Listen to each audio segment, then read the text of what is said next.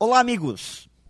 Quantas pessoas inteligentes, comprometidas, com grande potencial e com muita vitalidade perdem o brilho da realização de seus sonhos por deixarem-se dominar por algum tipo de medo.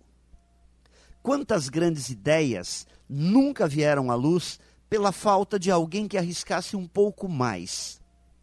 Quantos namoros não aconteceram porque alguém teve medo de fazer uma ligação, mandar um recado, convidar para uma dança? Quantos projetos que mudariam a vida de muitas pessoas nunca tiveram seu dia de pontapé inicial? Medos. Todos nós temos os nossos.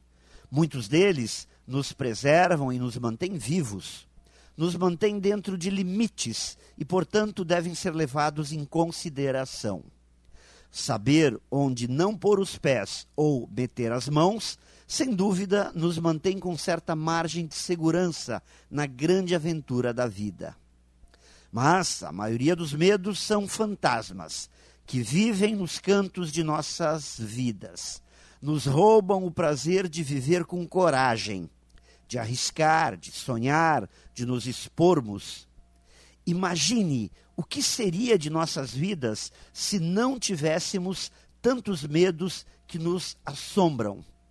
Quanto mais poderíamos fazer, ter, usufruir e viver se os nossos medos fossem usados na medida certa. Pense nisso e saiba mais em profjair.com.br. Melhore sempre e tenha muito sucesso!